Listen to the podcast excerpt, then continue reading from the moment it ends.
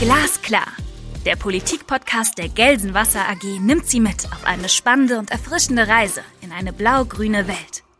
Die Wurzeln des Unternehmens aus Gelsenkirchen liegen in der Wasserwirtschaft.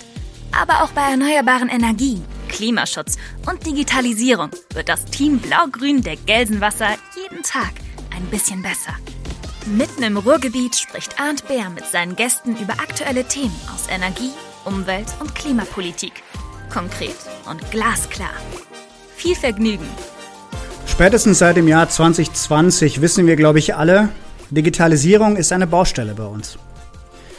Gerade im Alltag bei den wichtigen Dingen wie Schule, Behörden, da scheinen wir uns alle ein bisschen entwickeln zu müssen noch. Seitdem ist die Aufmerksamkeit in der Politik groß. Auch jetzt im neuen Koalitionsvertrag der Ampelregierung taucht 188 Mal das Wort digital auf. Man vergisst dabei relativ schnell, dass schon viel passiert, dass viel gemacht worden ist schon in der Vergangenheit. Und wir wollen heute darüber sprechen, welche konkreten Projekte es gibt. Was machen zum Beispiel die kommunalen Versorger hier heute konkret die Stadtwerke Essen? Welche Themen können mit LoRaWAN nach vorne gebracht werden? Und wie sieht vielleicht die intelligente Stadt der Zukunft aus? Über diese Fragen spreche ich heute mit Tobias Grau, Leiter Finanzen und IT-Management bei den Stadtwerken Essen. Er ist auch kaufmännischer Geschäftsführer der Wassergewinnung Essen, kaufmännischer Prokurist der STEAG Fernwärme Essen. Nach seinem Studium in Essen und in Schweden hat er berufliche Stationen in der Unternehmensberatung und in der Branche gesammelt und er ist ein echter Experte in der Energiewirtschaft, möchte ich sagen. Vor allem aber ist er für das heutige Thema wichtig, sehr engagiert, die Stadt Essen noch ein Stück weit intelligenter zu machen. Lieber Herr Grau, ich freue mich sehr, dass Sie heute hier sind. Ganz herzlichen Dank für die Einladung, sehr gerne. Ich freue mich ebenso. Sehr gerne. Lieber Herr Grau, vielleicht stellen Sie sich doch selbst noch mal vor mit Ihren eigenen Worten und äh, erzählen uns direkt, was vielleicht die Schweden aus Ihrer Sicht besser machen als wir hier.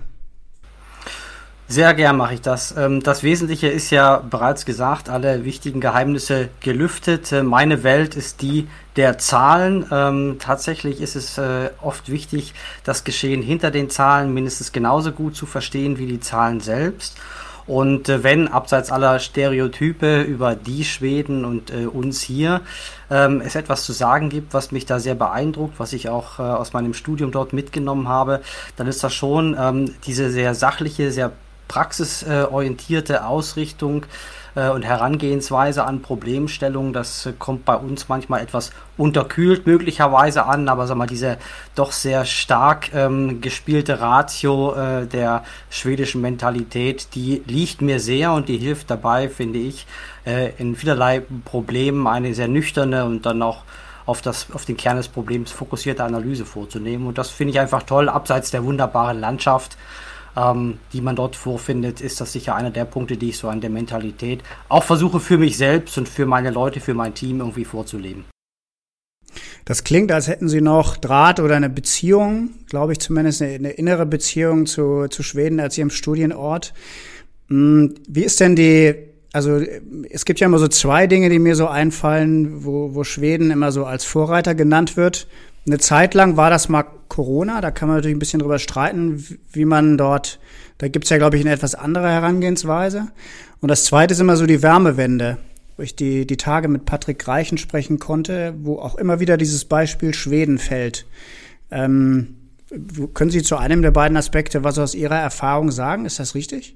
Also Corona lag ganz definitiv äh, äh, noch nicht vor zu der Zeit, äh, über die ich jetzt referieren kann. Das ist in der Tat, am Anfang sah das sehr, sehr äh, als besonderer Weg mit wenig Einschränkungen aus, ähm, wie weit das getragen hat. Da kann man heute sicher geteilter Meinung sein. Das will ich auch gar nicht bewerten. Das Thema Wärme spielt in Schweden eine sehr große Rolle, ähm, gerade sicher auch durch die äh, Ausstattung mit natürlichen Ressourcen, ähm, auch das Thema Stromerzeugung und dann Verwendung in der Wärme, auch das Standing der Fernwärme, ganz ohne Zweifel, ist sicher eines wo die Schweden uns viel voraus haben. Ähm, nicht, dass es hier hierzulande unterentwickelt wäre, aber das sind so Punkte, die verbinde ich schon mit äh, diesem Land. Und gut, im Winter ist es dort äh, kalt und dunkel. Insofern ist die, das Bewusstsein für die Bedeutung äh, eines warmen Zuhauses vielleicht in Schweden noch etwas ausgeprägter, als es hier sein mag. Das, das leuchtet ein. Hm, Herr Grau, bevor wir ganz fachlich werden, was machen Sie so in Ihrer Freizeit? Also ich bin ja draußen in der Natur. Das ist für jemanden, der viel im Büro arbeitet, äh, im Prinzip fast lebensnotwendig als Ausgleich, ob nun auf dem Rad oder mit der Familie beim Wandern, am liebsten in einem eher unbekannten Mittelgebirge, vielleicht in der sächsischen Schweiz. Ähm, oder wie jetzt diese Tage, auch Stichwort draußen beim Kaminholz spalten, also Hauptsache etwas mit den Händen arbeiten, wo man tatsächlich doch meistens ja richtigerweise auch äh, den Kopf benutzt für das, was wir tun. Das klingt nach einem handfesten Ausgleich, in der Tat. In der Tat, genau. Man sieht hinterher, was man geschaffen hat. Oder auch nicht. Oder auch nicht, genau. Was machen Sie, also Digitales, wir, wir sprechen heute über ein digitales Thema. Liegt Ihnen eigentlich so die, das Digitale mittlerweile näher als die klassische Energiewirtschaft, aus der Sie hier kommen? So also finde ich eine klasse Frage. Ich bin tatsächlich äh, zur Energiewirtschaft gekommen, weil ich äh, da immer was Anfassbares, was, was Greifbares oder auch zur Energie- und Wasserwirtschaft äh, vorfand. Ich war für eine Weile äh, für einen Teil der des Kraftwerksparks aus kaufmännischer Sicht des Energiekonzerns zuständig. Das fand ich unglaublich spannend, diese großen Maschinen und Infrastrukturen. Das gilt für die weiten Teile der Wasserwirtschaft ähnlich auch heute noch. Also das hat mich immer sehr, sehr fasziniert und auch zu anderen Branchen ein bisschen äh, die Energiewirtschaft und die Wasserwirtschaft äh, abgehoben. Äh, tatsächlich äh, hat das äh, Digitale sehr viel an Charme gewonnen, nicht nur weil es ein großer Teil meines Arbeitsalltags geworden ist, sondern weil einfach die Potenziale jetzt in meinem unmittelbaren und auch mittelbaren Umfeld ähm, des Finanzbereichs, des Einkaufs, der IT ganz maßgeblich äh, Vorteile davon tragen. Also wir setzen als kleines Beispiel bei den Stadtwerken Essen jetzt äh, Bots ein. Bestimmte Prozesse werden also durch automatische äh, Prozessabläufe, Roboter könnte man auch sagen, äh, abgewickelt. Und das ist natürlich eine Entwicklung, die ein unglaubliches Potenzial gerade in solchen Querschnittsfunktionen hat. Insofern ist äh, der Puls der Begeisterung für das Digitale sehr angestiegen äh, und ich vermisse gar nicht so sehr, dass äh, vielleicht die Großkraftwerke bald ein Relikt aus der Vergangenheit sein werden und vielleicht irgendwann als Kletterparks enden. Ähm, das, äh, insofern habe ich mich doch sehr auf dieses digitale Zeitalter hinzubewegen dürfen. Kletterparks ist eine gute Idee. Sie, Sie spielen so ein bisschen auf Kernkraftwerk Wunderland an. Ne? Also das ist einer, der mir so einfällt. Genau, ein anderes fällt mir bisher auch nicht ein. Ja habe ich mal Junggesellenabschied gefeiert. Kann schön klettern. Zum Klettern ist es nicht gekommen an dem Wochenende, ehrlich gesagt. Wie ist das bei Ihnen? Sind Sie selber digital zu Hause, privat oder, oder noch nicht so? Also es ist so ein bisschen wie äh, der Schuster mit seinen Leisten äh, zu Hause immer auf den äh, abgelaufensten Sohlen rumläuft. Tatsächlich gibt es schon so ein paar digitalfreie Bereiche, ein Stück weit auch ähm, ganz gezielt. Also das Radfahren oder Radsport ist eine sehr Kennzahlen ähm, vernarrte Zunft. Das heißt, da spielt Digitales eine große Rolle. Das betreibe ich auch immer dann, wenn es die Zeit zulässt, äh, sehr ausgiebig. Allerdings, äh, gerade beim Wandern, man kann sich so wunderbar verlaufen und verfransen, wenn man nicht digital per App äh, sich leiten lässt. Das finde ich einfach toll und da gehört auch keine digitale Anleitung hin. Das gehört beim Wandern dazu. Das dürfen dann die Kinder auch gerne miterleben, dass äh, die Eltern gerade im Wald stehen und sich dann äh, völlig analog wieder herauskämpfen müssen. Und da hat auch Digitales für mich ehrlicherweise noch keinen großen Platz. Das ist interessant. Also Sie verzichten tatsächlich auf Google Maps und ähnliche Einfachheiten, wenn man heutzutage ja einfach losläuft und dann mal guckt, wo es lang geht. Sondern genau. Sie gehen auch richtig mit Karte los. Richtig mit Karte los und manchmal auch einfach mit dem Gefühl nach, äh, ob man ungefähr richtig sein wird und dann muss man natürlich irgendwann sich durchfragen. Habe ich mir auch schon mal vorgenommen. Aber ich finde, die, also die, die Versuchung ist zu groß eigentlich, äh, auf Navis und ähnliche Dinge zuzugreifen. Das ist sie wirklich. Ich meine, hier in unserem dicht besiedelten Land ist das dann äh, ein vertretbares Risiko, mal irgendwo zu stranden. Wir sprachen eingangs über Schweden. Da würde ich mir das sicher auch überlegen. Zwei Tage in die falsche Richtung laufen kann da durchaus äh, ein Malheur sein, was man länger bereut, als äh, vielleicht, wenn man sich hier irgendwie zwei Waldwege zu spät abbiegt. Hm, wenn wir mal ins Fachliche einsteigen, ähm, vielleicht mal ganz hm, global. Wir sind ähm, jetzt am 29. November 2021. Wir haben gerade seit einigen Tagen den Koalitionsvertrag unserer neuen Ampelkoalition. Konnten Sie da schon mal reingucken am Wochenende? Also das interessiert mich natürlich oder sagen wir auch uns als Zunft und Branche insgesamt. Natürlich haben wir da reingeschaut. Äh, Sie haben ja schon gerade wunderschön zitiert, wie oft das Wort digital vorkommt. Ähm, ich habe es nicht sagen, gezählt, ich habe es gelesen irgendwo. Okay, gut, dann. Aber es wird wohl stimmen. Ich habe es auch nicht nachgezählt. Äh, tatsächlich äh, denke ich, ist es relativ viel Vorhersagbares gerade für unseren Bereich, für unseren für unsere Branche drin gewesen. Es wird einmal mehr sagen wir, der Weg klar und auch die Betonung äh, auf die Art, wie wir zukünftig wirtschaften wollen, was für die Energiewirtschaft ja eine ganze Reihe an Veränderungen, äh, die äh, vor uns liegen, mit sich bringt. Nicht, dass es jetzt des Koalitionsvertrags allein bedurft hätte, um uns das klar zu machen. Ähm, aber es hat natürlich schon eine gewisse Verbindlichkeit und Qualität in den Absichtserklärungen, ähm, die jetzt den, äh, mal, die zukünftige Elle, mit der all unsere Tätigkeiten gemessen werden, äh, was diese ausmacht. Ähm, an ein paar Punkten muss ich sagen, ähm, ist das äh, sicher auch ein sprachlicher äh, notwendiger Kompromiss, äh, um irgendwo Überdeckung zwischen den Lagern herzustellen. Ähm, wir als Stadtwerke Essen sind natürlich traditionsgemäß äh, neben unserer sehr elementaren Wasserversorgung, also Trinkwasserversorgung, die wir betreiben, auch ein Gasversorger hier im Essener Stadtgebiet.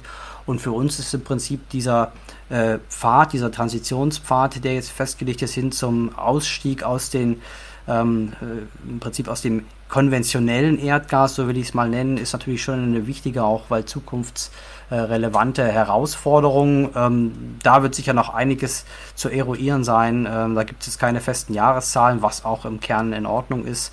Ähm, aber da hätte ich mir sicher ein bisschen mehr Klarheit gewünscht. Wir kommen dann vielleicht am Ende nochmal drauf zu sprechen, was jetzt die Jahre und die Schritte, die vor uns liegen, anbetrifft. Ja.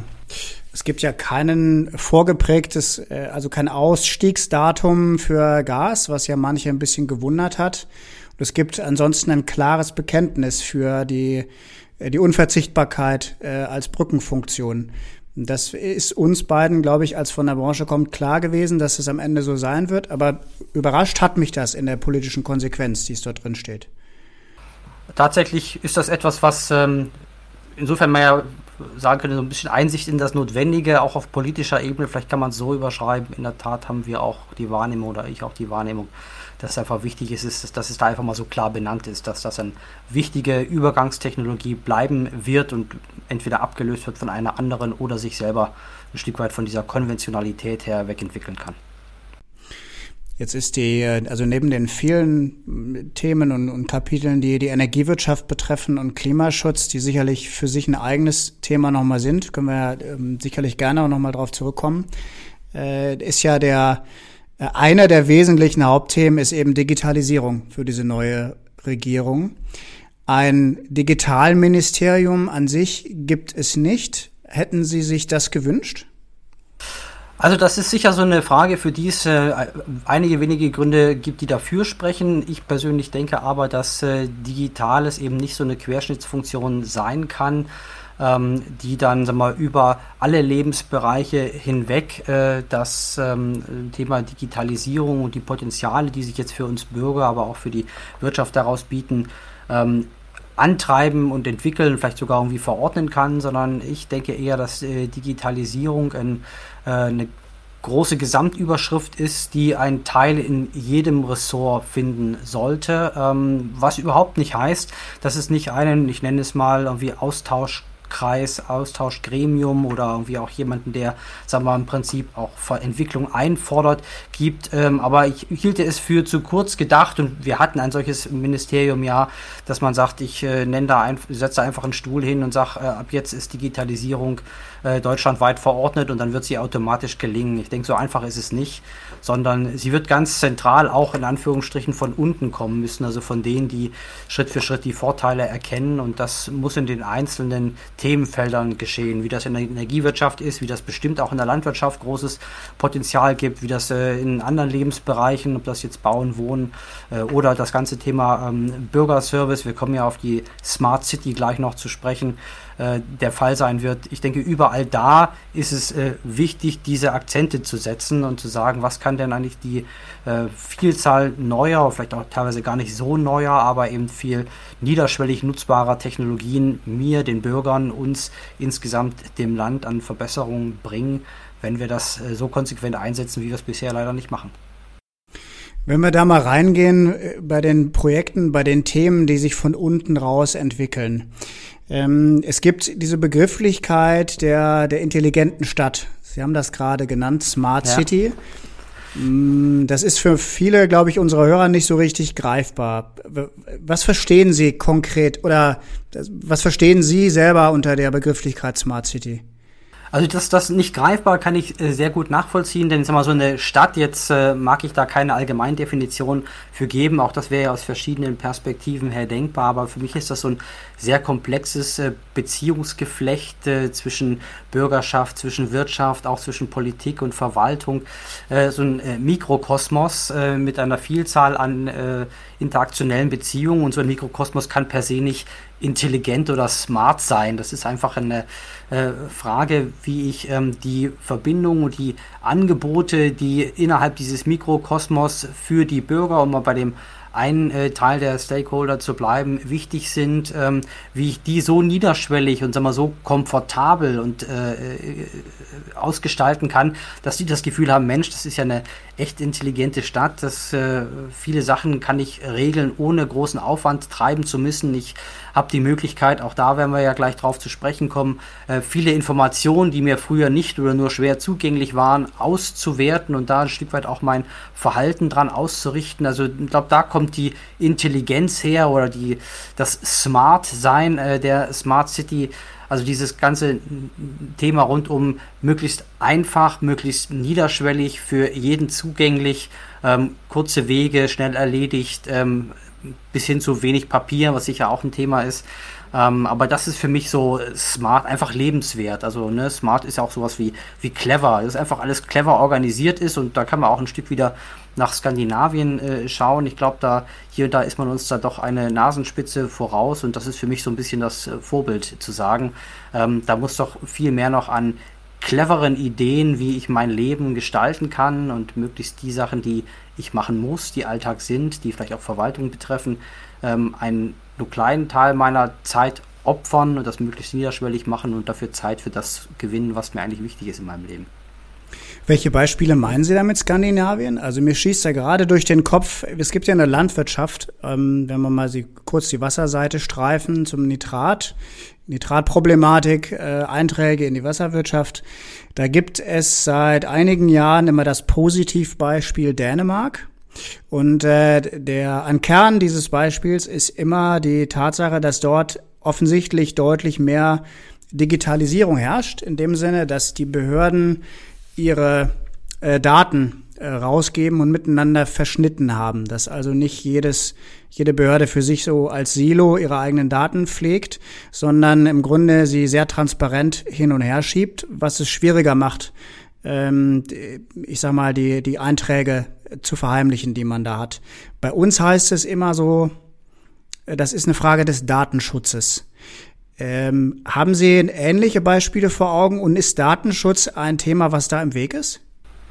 Also ähm, an dieses Thema habe ich jetzt ehrlicherweise nicht gedacht, das Thema äh, des Nitrateintrags, aber ganz allgemein die Überschrift und die Klammer ähm, des Beispiels, was Sie gebracht haben, ähm, ist mir schon im Kopf rumgegangen, dass man halt deutlich ähm, transparenter mit äh, Entwicklungen umgeht, dass man, und das meine ich auch mit Niederschwelligkeit, dass man im Prinzip den Weg des interessierten Bürgers hin zu der Information, die er benötigt, dass man den einfach ebnet, weil er digital äh, stattfindet. Ich hatte tatsächlich stärker in Richtung gedacht, viele Behördengänge, ähm, ob das jetzt äh, die Sachen sind, Kfz-Ummeldungen oder auch sagen wir, ähm, Personalausweisthemen, äh, dass man das in einen skandinavischen Ländern, das ist nicht nur ähm, Dänemark, aber auch durchaus Richtung Baltikum, dass im Prinzip dieser dieses äh, digitale Rathaus, wenn man es mal als Bild entstehen lassen will, dass das da einfach schon äh, viel solider aufgemauert ist, äh, als wir es jetzt, da sind wir sicher auch auf dem richtigen Weg hier in Deutschland, aber als wir es eben jetzt äh, mit unserer Geschwindigkeit schon geschaffen haben. Und äh, das ist natürlich etwas, was äh, unglaublich Lebensqualität bringt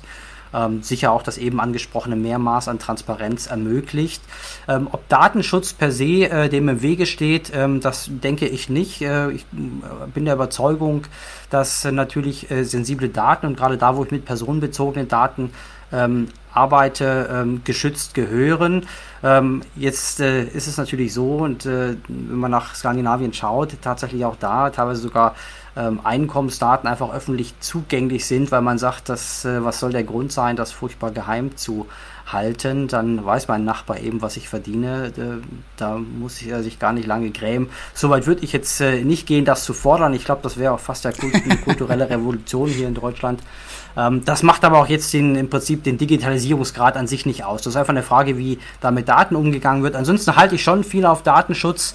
Ähm, man muss gucken, dass man eine Balance findet zwischen dem, wo es auch äh, Geschäft erschwert und wo es vielleicht von oben als überregulativ auch von denen, die äh, beispielsweise von Digitalisierung profitieren wollen, nämlich von den Bürgern, Stichwort zurück zur Smart City, dann irgendwie als lästig und störend empfunden wird. Da muss man dann sicher mal ehrlich drüber nachdenken, äh, ob wir da vielleicht nicht hier und da ein bisschen die Schraube eine Vierteldrehung überdreht haben. Ich habe übrigens im Koalitionsvertrag gelesen, dass die neue Regierung sich vorgenommen hat, das Schriftformerfordernis bei sämtlichen behördlichen äh, Vorgängen zu streichen. Es ist wohl offensichtlich so, dass für jeden behördlichen Vorgang noch Tinte und Papier notwendig ist bisher.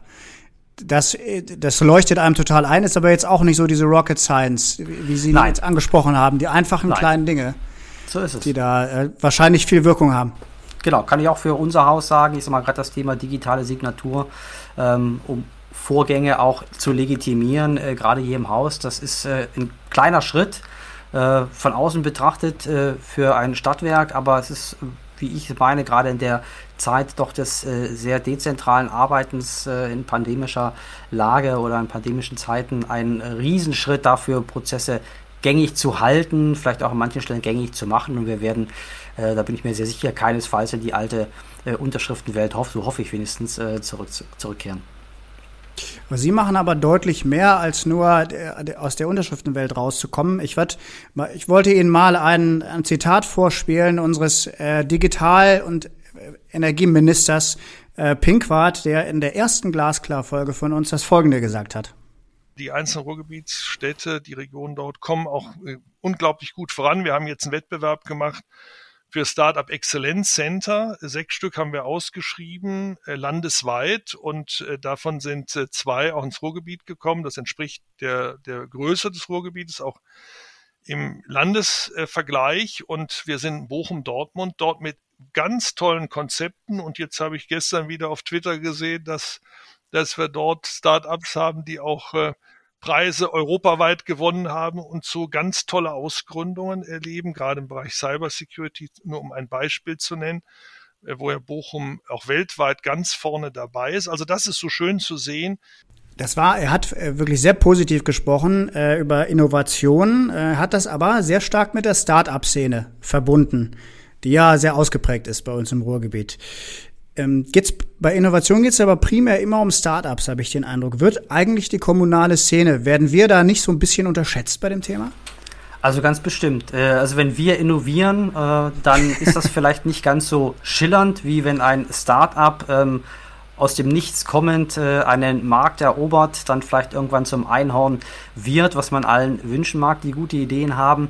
Ähm, ich denke, die, wir Kommunalen, wir innovieren stiller, aber nicht weniger wertvoll, ähm, weil Innovation ja letztlich immer auf Verbesserung gerichtet ist. Und äh, es gibt ganz, ganz viele Ecken, ein paar haben wir gerade eben schon angesprochen, wo äh, wir für unser Geschäft, aber vielleicht auch über unseren Beitrag zu den Städten, in denen wir Daseinsvorsorge, was ja unser Kernauftrag ist, betreiben, ähm, wo wir dies äh, im Prinzip Schritt für Schritt im Angebot, im, äh, äh im Prinzip den Dienstleistungen, die wir unseren Kunden und der Stadtgesellschaft machen, ähm, voranbringen. Und wie gesagt, da wird vielleicht nicht so ähm, medial drüber berichtet, aber ich denke schon. Also die, ähm, da wird in Kommunalen ein, ein wenig Unrecht getan, ähm, weil sie äh, im Prinzip nicht so äh, diese märchenhaften Aufstiegsstories äh, abliefern können. Ähm, das ist aber nicht schlimm. Also am Ende kommt es darauf an, dass Innovation stattfindet. Wenigstens sehe ich das so. Und äh, dass wir mit dem, was wir auch äh, anzubieten haben, irgendwo die erreichen, die es letztlich wissen müssen. Und dann brauchen wir auch keine großen äh, Bälle, auf denen wir dann äh, Startup-Preise verliehen bekommen. Jetzt habe ich das schon, schon angeschnitten, ja gerade. Was ist denn das, was Sie anzubieten haben? Was machen Sie gerade so im Bereich LoRaWAN? Also LoRaWAN ist äh, eine Technologie, eine Datenfunktechnologie, die wir hier im Essener Stadtgebiet nutzen. Das ist eine Initiative von uns als Stadtwerken Essen, vielleicht noch als Satz der Vorgeschichte. Wir haben eine kleine, ähm, fachübergreifende, also multiprofessionelle ähm, freiwilligen Organisation äh, für die Digitalisierung. DigiLab nennt sich das, also wo sich Menschen freiwillig ganz ohne es äh, als äh, Digitalkommissar verordnet zu haben, ähm, äh, sich zusammenfinden und sagen, es, welche Lösung gibt es, die unser Leben, also im Prinzip ist das tatsächlich der Startpunkt, unser Leben als Stadtwerker, unser Leben als Stadtwerke Essen, ähm, wie können wir das verbessern und äh, vereinfachen, wie können wir da uns auch weiterentwickeln? Und ähm, wir sind ja nun wie viele andere äh, Versorger auch äh, sehr stark von Infrastrukturen geprägt, also im Bereich Gas. Wir verfügen äh, über ein Gasnetz und ein Wassernetz hier im Stadtgebiet.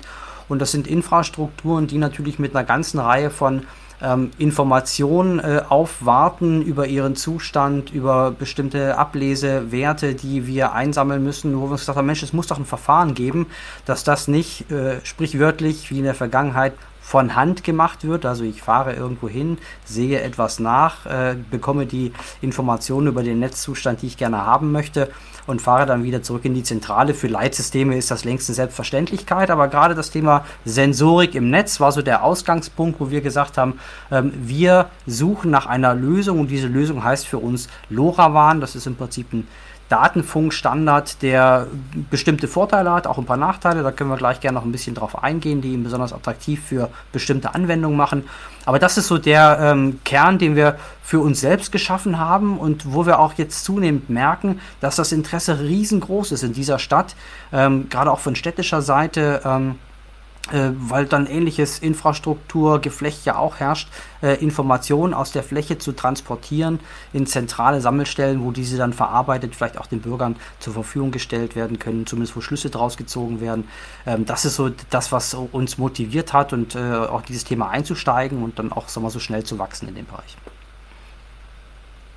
Was sind denn so Bereiche, die Sie ansprechen? Also die, jetzt geht es ja im Grunde um um Sensorik und um Daten, die dort äh, verwendet werden, die bearbeitet werden.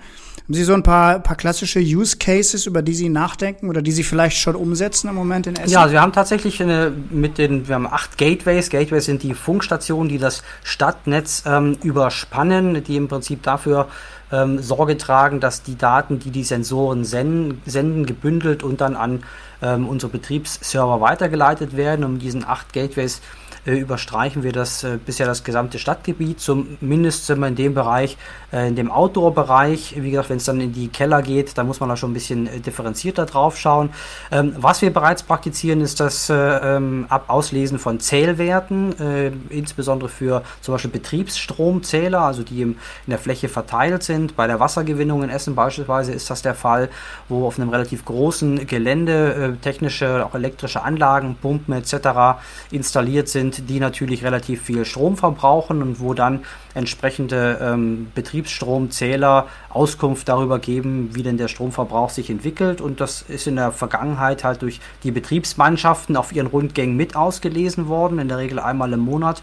Und das sind jetzt äh, Zählwerte, die in einem Pilotversuch von einem LoRaWAN-Sender, also von einem LoRaWAN-fähigen Stromzähler direkt in unsere Datenbanken übertragen werden. Ein weiterer Punkt, den wir äh, auch bereits umgesetzt haben, äh, auch sehr hilfreich ist das Thema Brunnenpegelstände, ähm, die übertragen werden. Also es muss keiner mehr einen Deckel aufmachen ähm, bei bestimmten ähm, äh, Armaturen und gucken, steht da Wasser drin und wenn ja, wie hoch, sondern das ist im Prinzip etwas, was über eine Sensorik auch in einem bestimmten Zeitintervall transportiert wird. Wir machen ähnliches für Gas- und Wasserzähler. Auch da werden äh, Zählwerte übertragen, nicht flächendeckend, sondern wie gesagt, wir sind da durchaus im Versuchsstadium. Es gibt da auch äh, durchaus Vor- und Nachteile ähm, in dieser Anwendung der LoRaWAN-Technologie. Ähm, das Thema Wärmezähler ist eins, wo auch schon ähm, die Gedanken so weit gediehen sind, dass wir da mal mit äh, einer Versuchsaufstellung starten. Und vielleicht noch um zwei andere Beispiele zu nennen. Eins, was äh, erst auf den, auf, auf den zweiten Blick vor allem sehr charmant äh, ist, sind äh, bodenfeuchte Sensoren, die wir in dem Projekt gemeinsam mit der Stadt Essen, dem Amt für Geoinformation, der Grün und Gruger, also die hier für das Stadtgrün zuständig sind und der Uni Trier, ähm, in einem äh, Versuch ausgebracht haben, beziehungsweise unser Teil ist das äh, Infrastruktur-Anbindungsmodul äh, LoRaWAN zur Verfügung zu stellen, wo einfach gemessen wird, wie geht es denn unseren Stadtbäumen? Also haben die genug Wasser? Ähm, haben die Trockenstress? Gut, der vergangene Sommer war jetzt kein typischer Trockenstress-Sommer, aber tatsächlich ist das etwas, wo man auf den ersten Blick lernt. Das ist auch Ziel dieses äh, äh mit äh, Fördergeld bedachten Projektes gewesen, wie sich denn Trockenstress auf die Baumvegetation auswirkt. Aber sag mal, für mich als Wasserversorger ist natürlich auch spannend, äh, wichtig äh, zu sehen und zu lernen, ähm, wann ist denn eigentlich genau Zeit zu bewässern. Ich fahre da natürlich nur dann hin oder die Kollegen von Grün und Gruger nur dann hin, wenn der Baum auch Durst hat, in Anführungsstrichen, und nicht einfach so nach äh, irgendeinem Schema F. Und ähm, das kann man sehr gut und sehr leicht über die äh, LoRaWAN-Technologie anbinden. Letzter Punkt, Luftqualität ist auch so ein Klassiker, wo ich im Prinzip an besonders schadstoffbelasteten Straßen ähm, äh, Sensorik äh, implementiere, die dann in einem bestimmten Takt entsprechend die Zusammensetzung der dort gemessenen Luftbestandteile an eine zentrale Stelle übermittelt. Also das ist so immer da, wo es darum geht, aus einer großen Fläche mit äh, möglichst wenig Aufwand, weil diese Sensoren kosten nicht furchtbar viel in aller Regel. Ähm, sie sind batteriebetrieben, also die äh, Intensität der Stromversorgung, die gebrauchte Stromversorgung ist relativ niedrig. Die Akkus halten teilweise zehn Jahre. Ich kann die also sehr breitflächig und netzunabhängig verteilen äh, und so eine breite ähm, Fläche abdecken, aus der ich dann halt im Prinzip meine Daten zusammenfassen und nach Mustern durchforsten kann. Diese zehn Jahre Akku, die machen es ja auch zum Vorteil, also einer der Vorteile, warum sie im, im Schacht auch eingesetzt werden können, so wie ich unsere genau. Leute auch verstehe. Also gerade so was dieses Leckagethema ja. betrifft, ist das ja etwas, was, was wir uns ja alle gemeinsam angucken Richtig. und wo wir, glaube ich, so auf der Wasserseite sehr, sehr viel Potenzial sehen. Hm, was, was ist so ein Nachteil von, von so einer LoRaWAN-Technik? Wahnsinnig große Datenpakete sind, glaube ich, nicht transportierbar. Ne? Genau, also die Bandbreite ist sehr begrenzt, was erstmal wie ein, äh, großer Nachteil klingt, ist in Wahrheit keiner, weil die meisten äh, Sensorik-Anwendungen ähm, das gar nicht bedürfen, sagen wir, äh, Live-Videos äh, zu überspielen. Das ist genau das nicht, was äh, LoRaWAN könnte. Äh, das wird immer dem äh, häuslichen WLAN oder anderen Infrastrukturen äh, vorbehalten bleiben. Also Aber wir beide könnten jetzt auch nicht sprechen über, über LoRaWAN im Moment. Das, das könnten wir definitiv tun. nicht, genau, zumindest nicht äh, Auge in Auge äh, und tatsächlich auch nicht die Sprachverbindung. Dafür würde die Bandbreite nicht ausreichen. Die liegt so zwischen 290 Bytes per Second bis äh, 50 äh, Kilobytes per Second. Also da sieht man schon, das sind Impulse, die halt wirklich Zählwerte, Temperaturen, ähm, äh, hell, dunkel, äh, Fenstersensoren auf, zu oder GPS-Signale. Das sind so die Klassiker, zu denen, für die es geeignet ist. Wenn es dann, sag mal, in Richtung große Datenmengen, also Bandbreite geht, oder aber wenn es auch in äh, Richtung Realtime geht, auch dafür ist LoRaWAN nicht das Richtige. Das wäre sicher ein Nachteil. Dann würde ich äh, nicht zu einer LoRaWAN-Lösung raten. Da gibt es immer gewisse Latenzzeiten, äh, die man einzuhalten hat. Ähm, typischerweise sind das Anwendungen, wo man sagen wir, in einem engmaschigeren Takt als fünf Minuten keine Sensorwerte ausliest. Ähm, und das ist natürlich dann wieder auch ein Punkt, wenn ich eine Anwendung habe oder umsetzen will, die das erfordert, dann ist LoRaWAN nicht der, äh, nicht der richtige Standard für mich. Mhm. Wir haben ja jetzt, äh, also die, für eine Gelsenwasser ist klar, der, der Gasab Gasbereich und vor allem der Wasserbereich natürlich sehr wichtig, also relativ groß skalierbar machbar.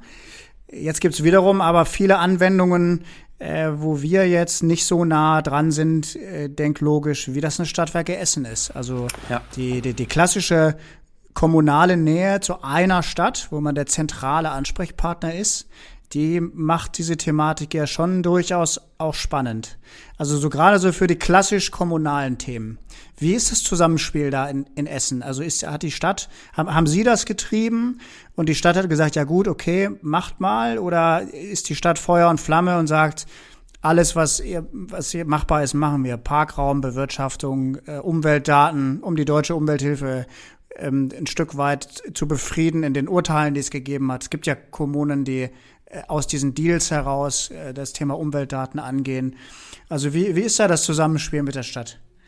Also der Impuls, ich hatte es von der, von der äh, Historia so ein klein wenig geschildert, der kam ganz klar aus unserem Haus, weil wir für uns selbst nach einer Lösung gesucht haben. Und ähm, wenn man was Gutes gefunden hat, dann äh, verbietet es sich fast und man der kommunale Daseinsversorger ist, dann verbietet es sich fast, das äh, still und heimlich für sich zu behalten, sondern dann ist man eigentlich schon äh, aufgerufen, auch äh, mit seinem Umfeld, mit der Stadt darüber zu sprechen. Genau das haben wir getan.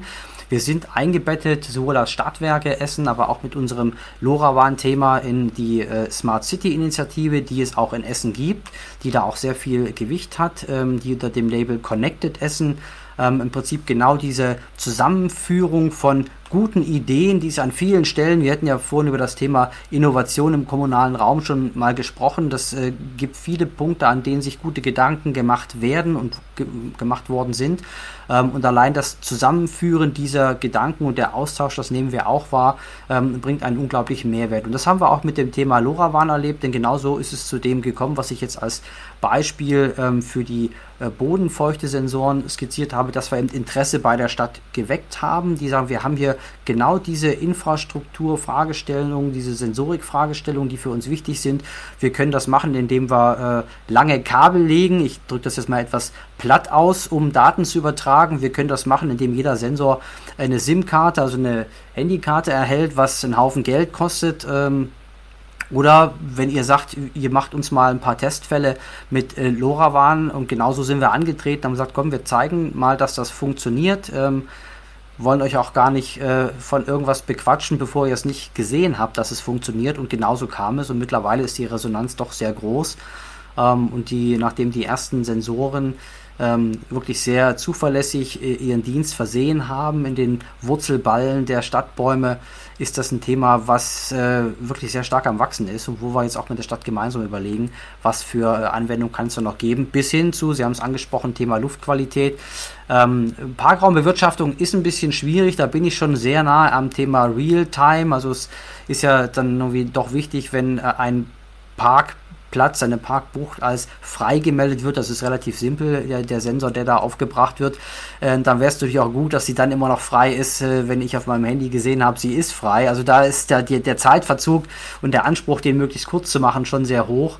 Ähm, insofern vielleicht nicht das Paradebeispiel für LoRaWAN, aber wird auch gemacht. Also es sind Punkte, die wir vielleicht nochmal ausprobieren, ob sich das dann durchsetzt. Ähm, aber genau, die Initiative kam von uns und jetzt erleben wir doch eine sehr schöne, sehr fruchtvolle Nachfrage, nicht nur von der Stadt, sondern sagen wir auch von anderen Unternehmen hier aus dem äh, städtischen Unternehmensverbund, ob das die Entsorgungswirtschaft ist, ähm, die sich die Frage stellen, äh, fahre ich vielleicht zu den Papiercontainern nur dann hin, wenn die voll sind. Gleiches könnte man für Glascontainer überlegen. Das sind relativ viele Sachen denkbar und äh, da sind wir in einem sehr fruchtvollen Austausch. Wobei bei diesem Smart Waste heißt das, glaube ich, ja, also ist ein lustiger Begriff. Da, ähm, also da frage ich, stelle ich mich immer, stelle ich mir die Frage, läuft das dann mittelfristig so wie bei bei Amazon? Also bringen die dann die Pakete einzeln zu den Häusern jeweils äh, und äh, tun im Grunde, ich weiß, es ist nicht der Fall, aber jetzt mal vereinfacht, mehr Schaden, als sie äh, als sie Nutzen bringen dadurch, dass man jetzt irgendwie eine einzelne Mülltonne eben nicht anfährt, weil sie nur halb voll ist. Oder steckt dann da so ein, da muss ja ein Algorithmus dann dahinter stecken, der dann richtig den, den optimalen Weg ausrechnet. Ja. Also typischerweise sind die Startaufstellungen für solche Projekte auch gar nicht so sehr das Thema, ähm, wann wird die Hausmülltonne äh, bei Familie Grau oder Bär geleert, sondern tatsächlich steckt dahinter dann äh, typischerweise Überwachung von Sammelplätzen, äh, nähern sich jetzt die äh, Glascontainer ihrer äh, Belastungs- äh, oder ihrer Kapazitätsgrenze, muss ich die vielleicht eher mal einmal außerplanmäßig ähm, abholen. So wie ich gelernt habe, ist äh, die ähm, Beaufschlagung durchaus jahreszeitlich, aber auch standortmäßig sehr unterschiedlich. Und das ist natürlich ein großes Ärgernis, wenn die Dinger voll sind und die Leute äh, durchs Stadtgebiet cruisen, um den nächsten in der guten Absicht, ihren, äh, ihr Leergut dort äh, unterzubringen, äh, durchs Stadtgebiet cruisen und einen, vielleicht doch einen Suchverkehr verursachen äh, um ihre leeren Flaschen loszuwerden oder es äh, zwei Wochen im Kofferraum klappern zu lassen, so wie das da bei mir manchmal der Fall ist. Das ist auch nicht schön und dann wäre es natürlich prima. Äh, ich könnte, und das ist glaube ich, äh, technologisch recht leicht zu lösen, äh, erfassen, dass äh, da vielleicht mal eine Extraleerung notwendig ist und dann wird das auch entsprechend vorgenommen. Dass das flächendeckend ist, hab, ist vielleicht irgendwann denkbar, aber ist jetzt nicht so der Startaufstellungsgedanke. Mhm. Die, ähm, Also das sind ja alles total spannende ähm, Anwendungen, aber es sind ja Einzelanwendungen am Ende. Die, ähm, was ist mit der Infrastrukturseite? Also es gibt ja immer die Bezeichnungen jetzt immer mehr von, von digitaler Daseinsvorsorge. Also ist so ein bisschen jetzt doch ein stark politisch aufgeladener Begriff. Eine Diskussion, die, die kennen Sie. Ähm, muss nicht ähm, in, eine schnelle Internetverbindung genauso wichtig sein wie Wasser, Gas, Strom und, und eben die klassischen Bereiche der Daseinsvorsorge. Da sind wir ja sehr schnell in dieser politischen Thematik. Ich muss Infrastruktur darstellen und jeder muss bezahlbar das zur Verfügung haben. Wie, wie funktioniert bei, bei LoRaWAN die, die Infrastrukturseite? Also die Infrastrukturseite hat im Prinzip äh, drei Kerne, wenn man so will, oder drei wesentliche Elemente, drei Kernelemente. Das eine sind die äh, Gateways, die ich erwähnt habe, die im Prinzip so eine Art Umsetzerstation, also nehmen das Signal der Sensoren auf, bündeln das und transportieren das weiter. Ähm, diese Art der Infrastruktur, das ist auch ein großer Charme von äh, LoRaWAN insgesamt, die ist relativ preiswert und mit relativ preiswert meine ich verglichen jetzt zu einem beispielsweise Mobilfunknetzausbau, äh, eben auch eingedenk natürlich des Umstands, dass da gewisse Beschränkungen in der Bandbreite bei LoRaWAN vorliegen. Ähm, das ist etwas, was, äh, wo wir auch sag mal, sehr klar die Aufgabe bei uns sehen, was wir auch sehr konsequent verfolgen äh, als Infrastrukturdienstleister, denn Infrastruktur können wir, es ist letztlich auch keine andere Infrastruktur von der Grundüberzeugung her, als wir das bereits mit unseren Gas-Wasser-Infrastrukturen und dem Kanalsetz in Essen praktizieren. Das ist so der, der erste Teil. Äh, der zweite Teil ist im Prinzip die Infrastruktur, die als Backend dahinter liegt, also das ganze Thema Datenmanagement, äh, die Server, auf denen Daten abgelegt werden. Auch da fühlen wir uns durchaus wohl, sind aber ähm, im Zugriff auf sagen wir, gute Infrastrukturen auch von Dienstleistern, mit denen wir zusammenarbeiten, nicht zuletzt auch mit einem städtischen Dienstleister hier vor Ort, um da auch sagen wir, das die entsprechenden Sicherheitsregularien äh, auch für öffentliche Anwendung einzuhalten. Und aber das dritte Element sind, ist eben die Sensorik in der Fläche. Und da ist das Schöne, da sind wir sehr flexibel. Ich sage mal, ich hatte ja äh, eingangs berichtet, wir starten ja mit der Aufstellung, dass wir uns selbst optimieren und verbessern wollen. Das Thema Schachtwasser oder Schachtwasserzähler ähm, kam ja gerade schon mal äh, von Ihnen. Das ist natürlich etwas, wo wir die Sensorik, für die Sensorik sorgen, wo wir die Sensoren auswählen und verbauen.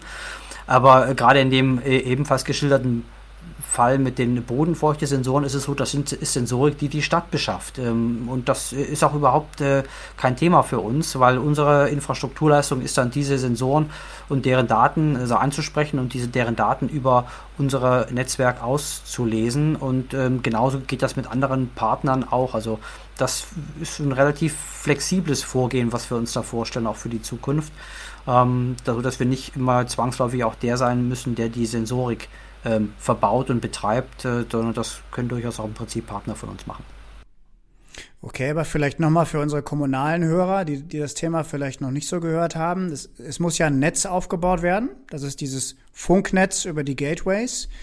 Und das, das stellt idealerweise, also das stellt einer auf. Richtig. Das, der könnte das Stadtwerk sein, kann ja. insbesondere die Stadtwerke Essen sein. Und ja. darüber läuft dann wie über jedes andere Netz, laufen dann die ganzen Anwendungen drüber. Richtig, genau. Das ist im Prinzip der Rückgrat der Kommunikation, der Datenkommunikation, wie gesagt, mit den entsprechenden Backend der äh, Datenbanken und dann werden die weitergeleitet. Es ist ja auch so, dass äh, beispielsweise die bodenfeuchte Daten werden direkt bei der Stadt verarbeitet. Ähm, das heißt, die übergeben wir dann ähm, oder die nimmt sich die Stadt aus diesem Datenstrom heraus, während beispielsweise die Zählwerte, jetzt der eben oder vorhin zitiert Betriebsstromzähler einer Wassergewinnung, die verarbeiten wir ja selbst. Also das ist im Prinzip etwas, wo sich dann wieder verschiedene ähm, Herangehensweisen miteinander gut vereinbaren lassen. Und dann ist das so wie beim Mobilfunknetz, der, der, der die Infrastruktur aufstellt, investiert das Geld und die, die die Anwendung drauf machen, machen das Geld. Das mag beim Mobilfunk so sein. Beim LoRaWAN geht es natürlich in erster Linie uh, uns darum, äh, wirtschaftliche Vorteile durch die Optimierung. Äh, auf das Thema Infrastrukturen können wir gleich nochmal zu sprechen kommen, ähm, die dann auch intelligenter werden, dadurch äh, diese Früchte selbst zu ernten. Natürlich, wenn wir es Partnern zur Verfügung stellen, müssen wir auch als Stadtwerk und als äh, ergebnisorientiert arbeitende Aktiengesellschaft sicher auch dafür Sorge tragen, dass das äh, irgendwo einen Deckungsbeitrag bei uns verursacht. Aber das ist wiederum auch ein sehr schöner äh, Aspekt dieses äh, LoRaWAN. Wir reden hier wirklich über niederschwellig, ich sage nicht kostenlos, aber wir sagen hier, wir reden hier wirklich über niederschwellige äh, Eintrittsmöglichkeiten. Ähm, gibt durchaus Sensoren, je nach Anwendungsfall, die äh, zwischen 50 und 100 Euro das Stück kosten. Äh, und das sind dann schon welche, die wirklich auch eine äh, lange Haltbarkeit aufweisen. Jetzt beispielsweise die Betriebsstromzähler mit LoRaWAN-Modul. Ähm, es gibt sicher auch hochwertigere und äh, teurere Infrastrukturen, aber wir reden hier nicht sofort über Investments im Multi-1000 und 10 oder 100.000 Euro Bereich, sodass man einfach auch mal gut probieren kann. Das ist ja das Schöne. Man bereut das Probieren nicht, weil man äh, erst dann, wenn man sieht, dass es funktioniert, das Ganze in die Fläche skaliert. Das heißt, die, die Hürden sind deutlich geringer und man kommt nicht automatisch zu, die, zu diesem Bias, den ich gerade angesprochen habe. Ich glaube, Internet ist sogar das bessere Beispiel noch als Mobilfunk. Da gibt's ja die große Diskussion. Die, die einen verstärken das Netz, die Verizons dieser Welt und die Amazons oder die, die Facebooks dieser Welt machen die richtige Kohle dabei. Ne? Insofern bei LoRaWAN nicht zu befürchten. Nicht, nicht zu befürchten, okay. Ähm, prima, lieber Herr Grau, finde ich äh, sehr spannend, die ganze Thematik. Ich ähm, habe Sie letztens und verstehe Sie heute auch so, dass Sie sagen würden, das, was Sie machen, das diskutieren Sie durchaus auch mit anderen äh, oder, oder sind in der Lage und willens auch dazu, andere zu unterstützen. Auf jeden Fall. Also diese Community lebt vom Austausch und sagen wir auch, äh, wir haben vieles von dem, was uns heute schon gelungen ist und hoffentlich noch in der Zukunft gelingen wird, äh, haben wir einfach durch den Austausch mit anderen, die äh, ähnlich probierfreudig wie wir sind und hoffentlich weiter bleiben, äh, durch diesen Austausch im Prinzip erst möglich machen können.